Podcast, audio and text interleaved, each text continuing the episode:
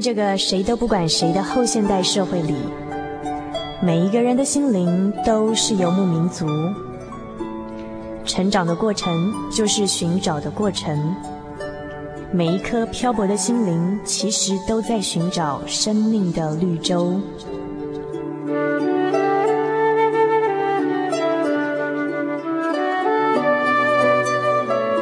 行走在这个城市的荒漠里，你也许想邂逅一群与你一样的心灵的游牧民族，交换过往的孤寂，探索永恒的方向。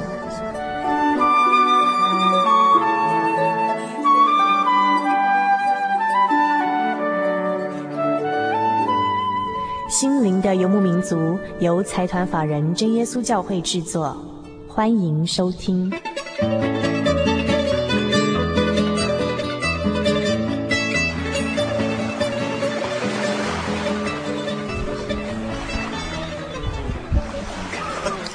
说对了，他哭真的很难看，难看还难听，你知道吗？而且还会如喷，而且是。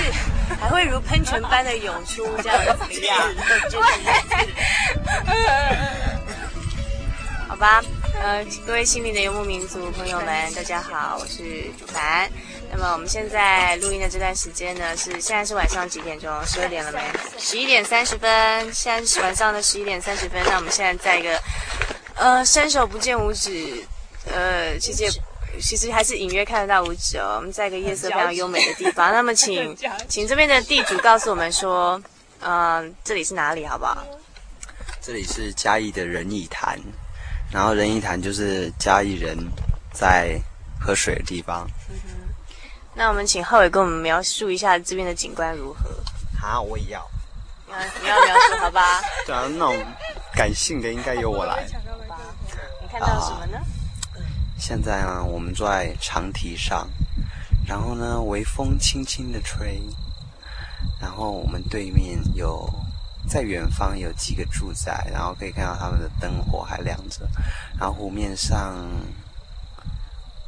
荡漾着微微的涟漪，涟漪，然后对了，在我们左边不远地方有几个人在钓鱼。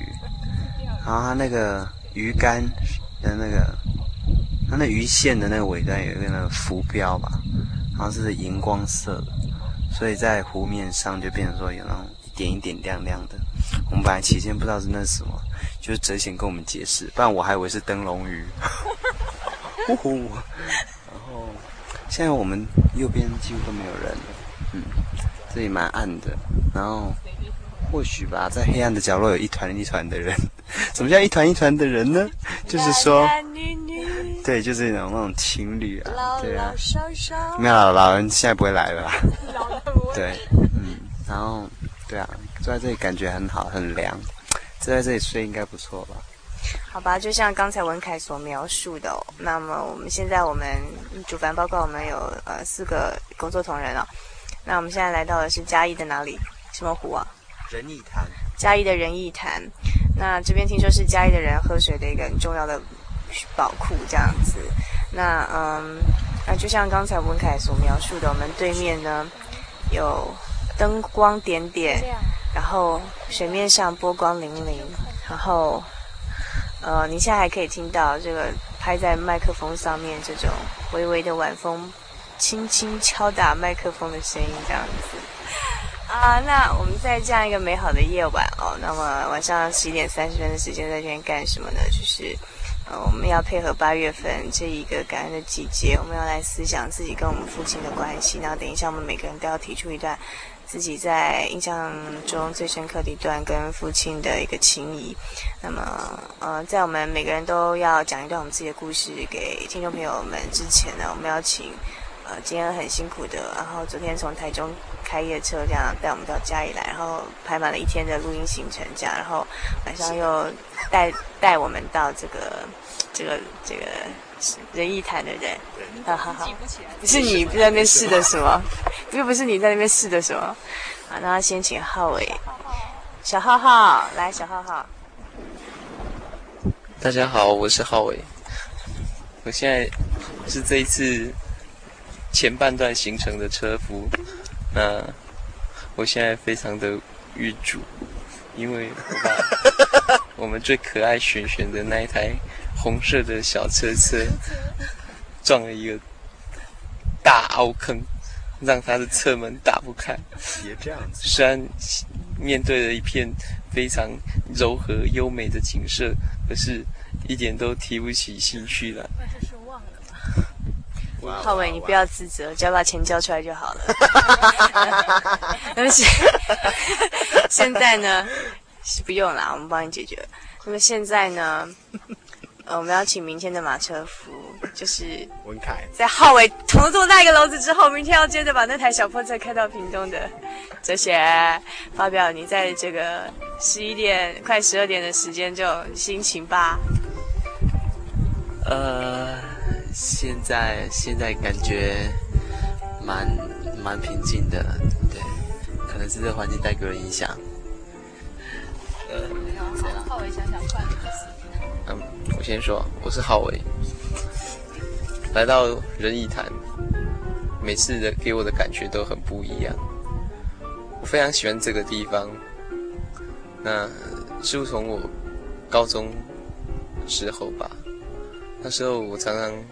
在下课后，或者是心情很沮丧的时候，尤其是重考的那一年，每次心情不好的时候、郁闷的时候，我就会骑着我那一台小绵羊、小绵羊、小小的兜风、小小的黑色兜风，然后在仁义潭周围这样子绕一圈。从每一个角度看这个仁义坛，都能让我有不一样的感受。我也很喜欢带带我的朋友来到这个地方，因为我觉得这个地方是一个可以让大家一起分享友情友情的地方。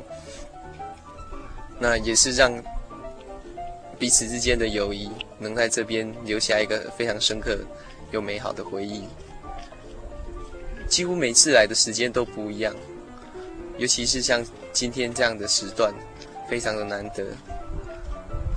不是人不是很多，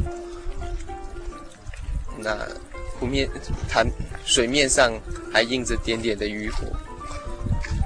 虽然今天乌云颇多的，看不到繁星点点，可是隔着乌云，我可以想象得到那些。闪耀的星星正陪着我们度过这一个美丽的夜晚。那我真的非常喜欢这个地方。好吧，那我们现在要要请，哎，声音还有哈？有。那到我就没电。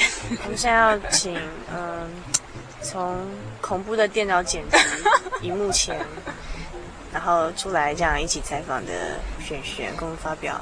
你在这个夜黑风高的夜晚里头，这样的有什么样的感觉？跟我们分享一下。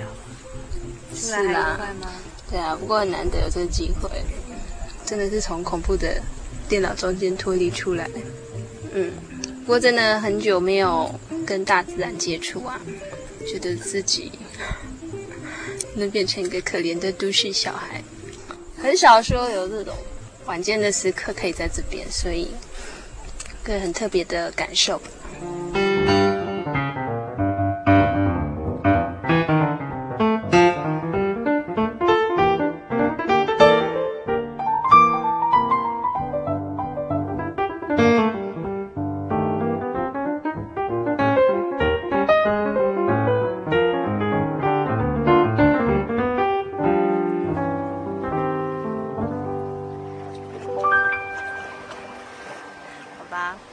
接下来呢，文凯呢有一句话想要跟他的父亲说。那我知道他已经准备很久了，因为还是他怂恿这样一直提醒说，我们晚上来这边录音这样子，来这边来这边来这边，仁义潭你会爱上这个地方的哦，感觉很棒这样子。所以请文凯先把你要跟爸爸讲的话跟在空中这样跟他说吧。哎，我觉得，我觉得我爸爸是一个好人。他虽然哈常常很忙，然后没有在家里，但是我觉得他都，他一回来就对我们很好。我觉得，虽然啊，他很喜欢往外跑，非常喜欢往外跑。嗯，然后我觉得，我觉得以后我如果要当爸爸，我要像他这样。可是我会进步一点，我会多留在家里一点。然后，呃，我觉得要送给他的话，就是说，他对我们小孩子真的很尊重，然后很尊重我们自己的意见啊，然后让我们有很多思思考的空间。我觉得这样非常好，我觉得蛮羡慕的。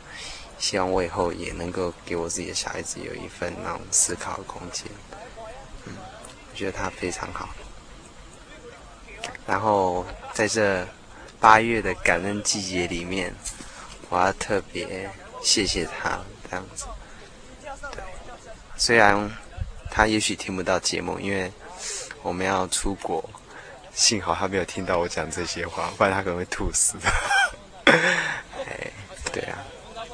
可是还是蛮感谢他的，就这样子。嗯，一直以来觉得我父亲是一个很沉默的人。那我觉得他都是一直默默的在为我们付出，然后我们很少听到他的埋怨。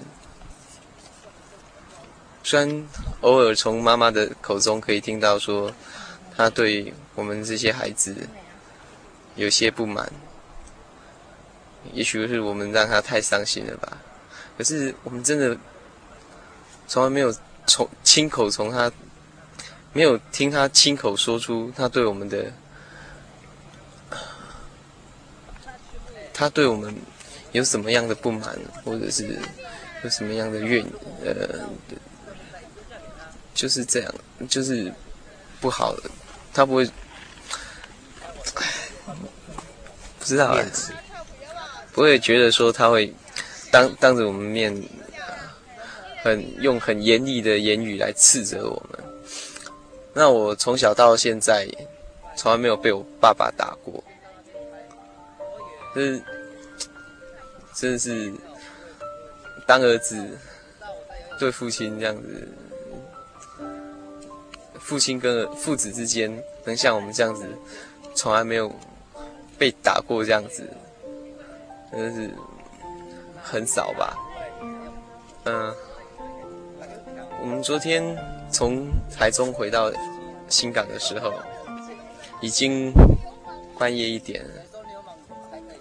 然后我想说，大概我爸他们也都睡了吧，结果没想到车子还开到门口。竟然就看到我爸爸从门的另外那一边帮我们把门推开。这一幕一直到现在，我还一直深深的，我还一直深深的印在脑子里面。虽然这是昨天刚发生的事情啊，可是我觉得他永远就是这样子对待我们，对待我跟我哥哥。他当我我小时候啊，他很少在家里面，几乎一个礼拜才回来一天一两天，然后能见到他，他的时间实在是非常非常的短。小时候非常羡慕人家爸爸回家吃晚餐，那我觉得这对我来说是一个遥不可及的梦想。嗯，所以每次他一回家，我们就非常珍惜跟他相处的时间。那他也会带我跟我哥哥去，到骑着摩托车，骑着那一台破旧的老爷车，到处去，到处去晃。那可是现在年纪大了，他离家里，他也比较在家的时间比较长了。可是我觉得我们相处的时间似乎却在锐减当中，感情。有点疏远。那在这个八月的季节，感恩的季节里面呢、啊，我真的只能说我非常感谢他。那我也非常希望，在以后的日子，能再把小时候那样子亲密的情感然后一滴一滴的重新找回来，甚至能比以前更丰盛。就这样。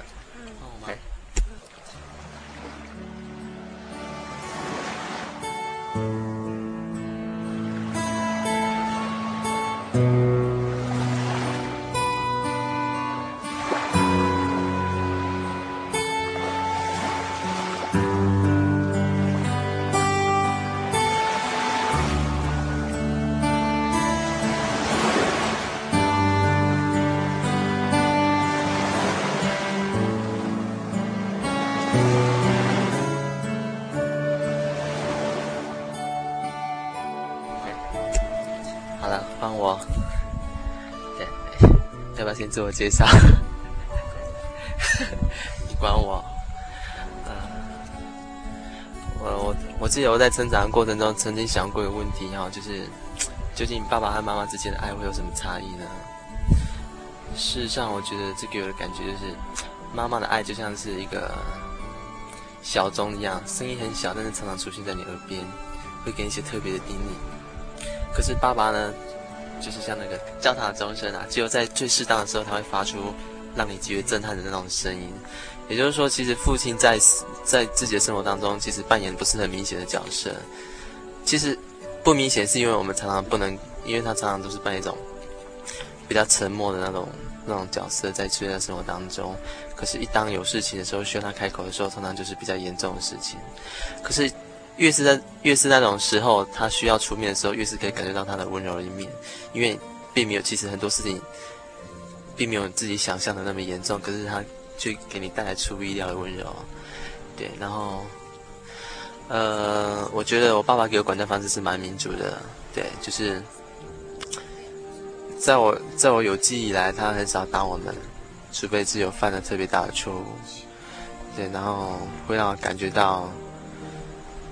有时候让我觉得父亲的威威严有点怕怕这样子，对。可是呢，等到等到越来越大，就是自己长大之后，才会发现，其实其实我父亲他自己是蛮有思想的，他对他自己的管教方式也蛮有主张的。然后，呃，虽然虽然我们这几个小孩子没有没有说让他表现得很满意，但是我觉得不至于让他很失望这样子。还有就是，有时候。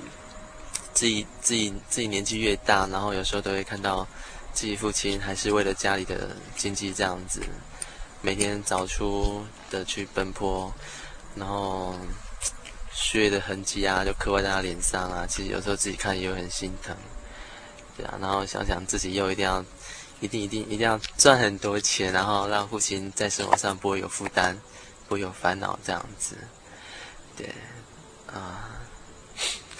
嗯，很感谢主就是我父亲他现在身体很好，对，就是，然后呢，呃，生活也很正常了。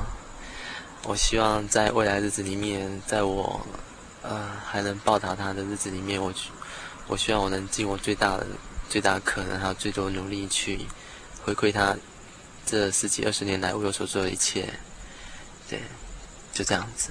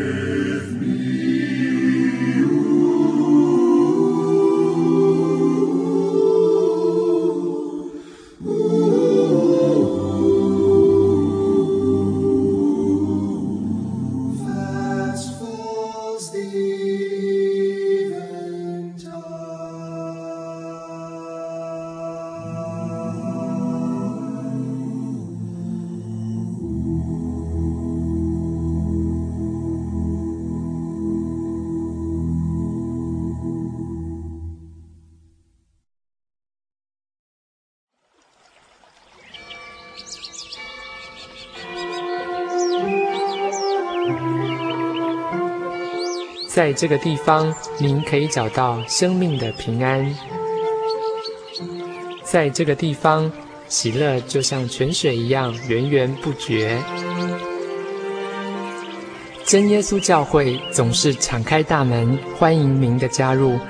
耶稣的爱是你我都可以享有的。真耶稣教会，台中邮政六十六至二十一信箱。欢迎来信，愿您平安。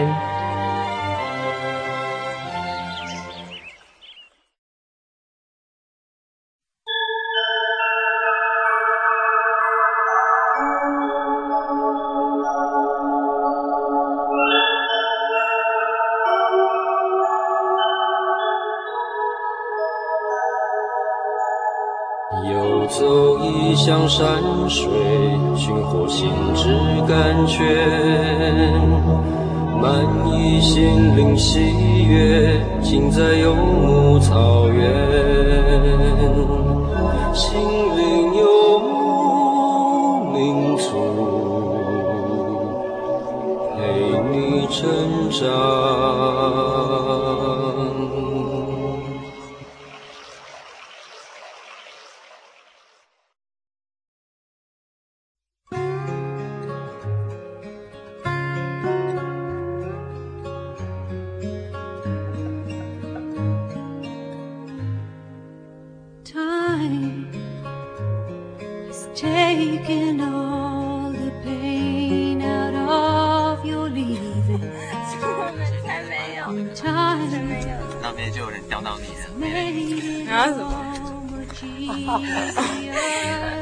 现在可不可以静下心来，让桂璇讲一讲他跟他的父亲吧？讲讲你对你父亲那个复杂无法理清的情感。这个呢，这个这段录音可能我会我会录下来给我爸爸听吧，因为也是很难得啊，可以用用广播节目的声音来跟他讲几句话。嗯，想一想，嗯，好吧，就先从最近讲起好了。最近。最近我们家就可能是一连串，陆陆续续都有一些事情嘛，都是比较措手不及的事情。那这些事情带给我们带给我们家，尤其是我爸爸吧，很大的压力。嗯，不管是经济上或是心心理上，都是很大的压力。那其实我知道说他承受了这些很大的压力，可是有些事情却是做儿女的承担不来的。虽然说心理上很想帮他，可是有些事情却却没有那么简单可以去处理的。那爸爸常常是第一线必须承担这个压力的人。那。觉得说，其实父亲真的很伟大。然后我记得前阵子我，我们把嘎公公，嗯，就那时候我就嗯就想说，就问他说，爸奶这最近这阵子压力会不会很大？他就说，他的意思是说，嗯，这些这些压力他都不怕，他都会承担起来，因为，嗯，从小就觉得说他是一个。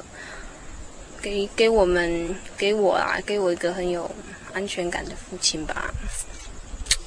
嗯，虽然说有有几次，怎么讲，在心理上，尤其我我自己觉得越长大，我觉得，嗯，父亲所带给家里的安全感是对对我很重要的很重要的一件事情。嗯，然后。然后我父亲的管教方式其实也是蛮蛮自由的，蛮尊重小孩子的。那我觉得在爸妈这样的管教之下，有一种是心灵感觉蛮自由的。然后我很感我会很感激父母给我这样的教育方式。然后可是当在有时候过分自由的时候，我会觉得说其实。其实那是因为父母给我们一种很安定的力量，才有办法去享受这种自由，所以会会觉得说，爸爸妈妈给我的爱，还有尤其是爸爸给我的爱，是很很有安全感的一种爱，是家里的中心吧。即使说自己你自己，就是说每个家庭都一样吧，都会遭受一些嗯冲击啦，或是一些。呃，大家一起度过的一些事事情，可是，嗯，毕竟我们都走过来的。然后在这边特别想跟爸爸讲讲的一句话，就是说，其实女儿最想讲的是，我在耶稣基督里面的爱感受到非常的深刻，所以我一直很想说跟跟爸爸分享这样子的爱，觉得，嗯。我觉得，如果说全家能够一起在一起享受这份主里面的平安，我会是我这一生最大的一个愿望，就是最想跟爸爸讲的话。嗯，就这样子。好啊，很抱歉又占用大家时间。不要笑。对。哦，刚刚想到一些事情，对，然后。这个给我体验比较深的是，因为我有时候会听到自己的一些学员啊小朋友常常会抱怨说自己的父母不够好或怎么样等等等等。我记得我在小时候还是不是很懂事，常常也蛮蛮羡慕别人家里有钱，然后爸爸会赚钱，然后都可以穿名牌衣服啊，都可以买很好的玩具等等等等。对。可是后来今天早上才发现，其实。我不晓得每个小孩子是不是都有能够那种很很深刻去感受到父亲辛苦工作的那种情况，尤其是像我爸爸，像他 每天早上都要三点多就就起床去早市工作这样子。我曾经有几次跟他一起，就是放假去陪他，就是帮他做一些事情的时候，我才深刻体验到，原来原来原来这样要维持一个家庭的那种生计是多么不容易的事情，对。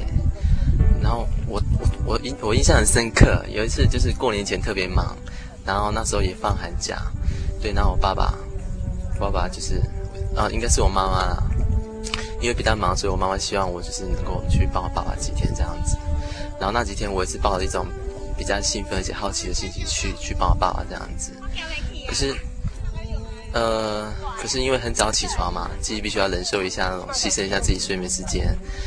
然后我就那时候，呃，天还是还没有亮，然后就跟着爸爸这样到早市去，然后看着爸爸这样辛辛勤的工作。呃，我一直没有办法忘记那时候自己的心情，对，嗯，就是很为他心疼啊，那时候觉得自己好像眼泪快掉下来了。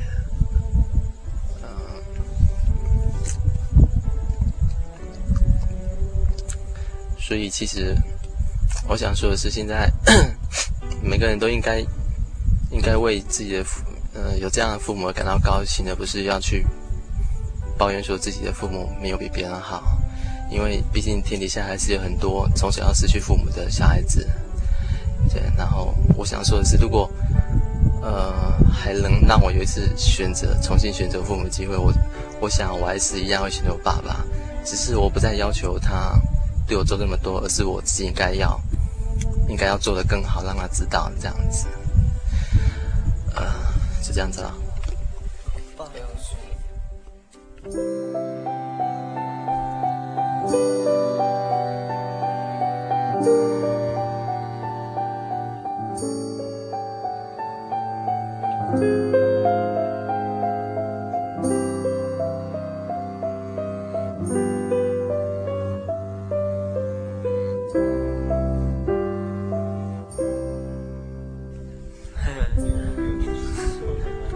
从有成绩的压力以来啊，我爸爸对我的功课从来都是不会过问很多，然后也不会对我要求过过多。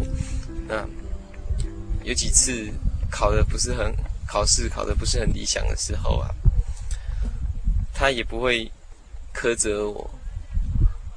可是从他几句不经意的。安慰当中，却都会让我有一股想哭的冲动。这股冲动来自于对父亲的亏欠，还有愧疚。那觉得真的很对不起他。他。真的对我要求很少，可是我知道他真的陪我一起难过，陪我一起度过很多人生黑暗的时候。只是他都是这样子默默的陪着我走。你们还有没有要补充的？我先讲啊、其实刚刚听好像大家觉得谈到自己父亲的时候，呃，有人蛮高兴的，那有人蛮感动，然后有人想到以前跟父亲相处的一些种种，然后会觉得说很想掉眼泪这样子。那我不晓得说，嗯，呃，我们自己或者是说收音机前面的朋友，就是说这一生当中有多少次是，呃，也许说有一次是这样的经历，是自己晚上躲在棉被里面的时候，突然会想起。呃，远在家乡的父亲，然后会想着偷偷在棉被里头掉眼泪那样的情况。然后我记得我对我父亲的情感，呃，最深刻的情感都表达在一篇文章里头。那是我去年写过的一篇文章，然后叫做《流浪的手提包回家的灯》。然后那是我我多年来对父亲的情感，就是在短短的呃短短的。两三千字里面，把它用一个比喻的象征的故事把它表达出来。然后，呃，我记得，我记得在那没多久之后，那虽然说我用的是笔名，但是，呃，我一个朋友他读得出来说那是我的文章。然后，可是因为他他很小，父亲就过世了。所以他对他父亲的记忆并不深刻，然后他很诚恳地告诉我说，当他读到我那篇文章的时候，当然我觉得他读懂了，而且他也读到了文章里头对父亲那那种深刻的感情，然后所以他对我说，其实我在读你那篇文章的时候，我觉得心里头有点酸酸的，因为，呃，一直以来我对父亲的印象一直都不是这么的深刻，然后其实一直在陪伴我、替代我的那份爱是。是从神那里天赋的爱在在弥补这样子，那那个时候我就深深的突然会觉得说，呃，原来原来说，嗯，因为我自己本来就已经觉得说很珍惜的一份父爱，呃，比我想象的更要来得去更珍惜。然后也是因为透过这样子跟父亲的一个关系，然后，所以我觉得我更认识神，因为，因为从感受到这份爱，我会，我可以去揣摩、去想象，说原来说，在天上的神，他也是像我在地上的父亲一样爱我，甚至更爱我。就这样子了。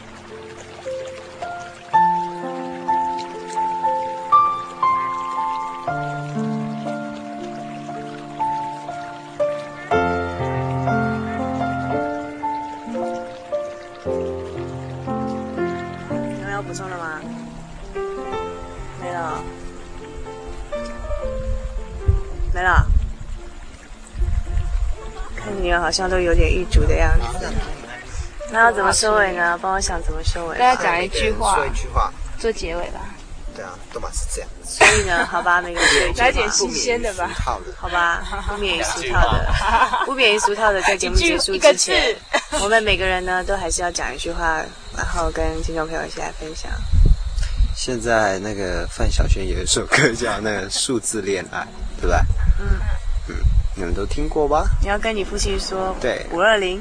哦，念哦。哦，哎，雪峰把它卷掉，把它剪掉。我是如此的善解人意，对不对？然后我要送给我爸爸五个数字，给你猜是什么？一二三四五，不是啦，八八五二零，那你们去猜吧，拜拜。Hello，那我，嗯，一句话不？啊，这样。哎，我还没想到哎。我要说的是，爸爸加油吧！我们都一起跟你一起努力，嗯，我们大家一起一起努力吧。嗯，还是再次强调那句话，我真的很希望说全家都可以一起在主耶稣的爱里面。呃。其实自己在快去当兵的时刻，总是对自己身边一些一些人事物感受会特别深一点。对，然后我觉得我我除了可以体验到我爸爸对我的爱之外，我觉得我对最他对最最想对他说的话是，除了感激之外，还是谢谢。我不管我我我不只要谢谢我爸爸，我一样要很感谢天父能赐给我这样的父亲。对，是这样子。好吧，那现在我们所有的人呢要。要三个字送给我们自己的父亲以及所有的朋友的父亲的三个字，那当然是我们没有串通好，但是我相信我们大家都有默契。你 不要吐我槽哦，不要吐我槽哦。就是我们现在要跟全天下的父亲说，一二三，爸爸，我爱你。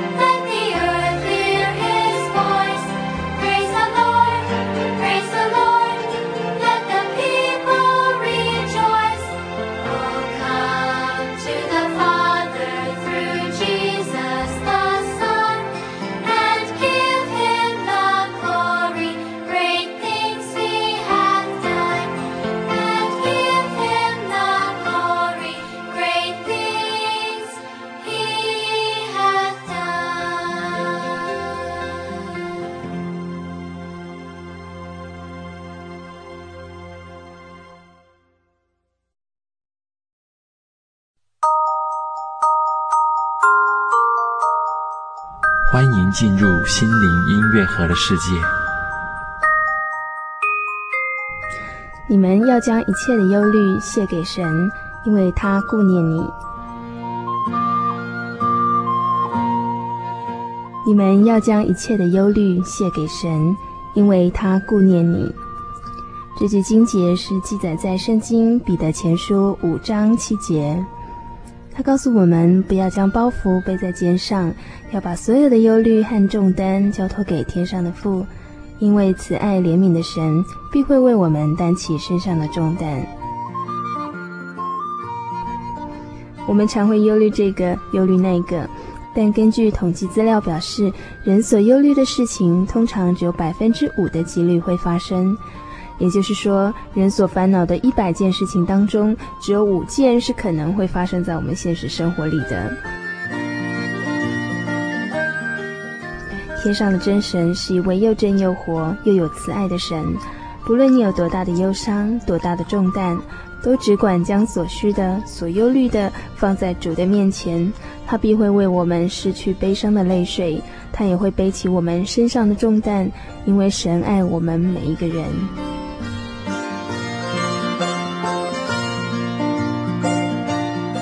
以上心灵音乐盒由财团法人真耶稣教会提供。